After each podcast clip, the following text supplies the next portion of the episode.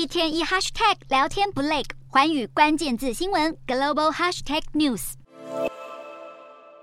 我国中美洲友邦瓜地马拉二十号举行总统决选，最后由中左翼反弹斗士阿雷巴洛爆冷胜选。尽管阿雷巴洛先前承诺无意和我国断交，但如今他却也同时展现想和中国发展双边关系的意图。阿雷巴洛选后受访时表示，他希望维持和台湾的邦交，同时改善和中国的关系，因为中国是中美洲地区最主要的贸易伙伴，所以瓜地马拉民间。企业对于扩大和中国之间的往来非常有兴趣。然而，日前中美洲议会才刚强行通过排台纳中案，如今就连议会六国之中唯一承认我国的瓜地马拉，也表达出想和中国深化关系，就怕未来我国在中美洲的影响力将进一步被削弱。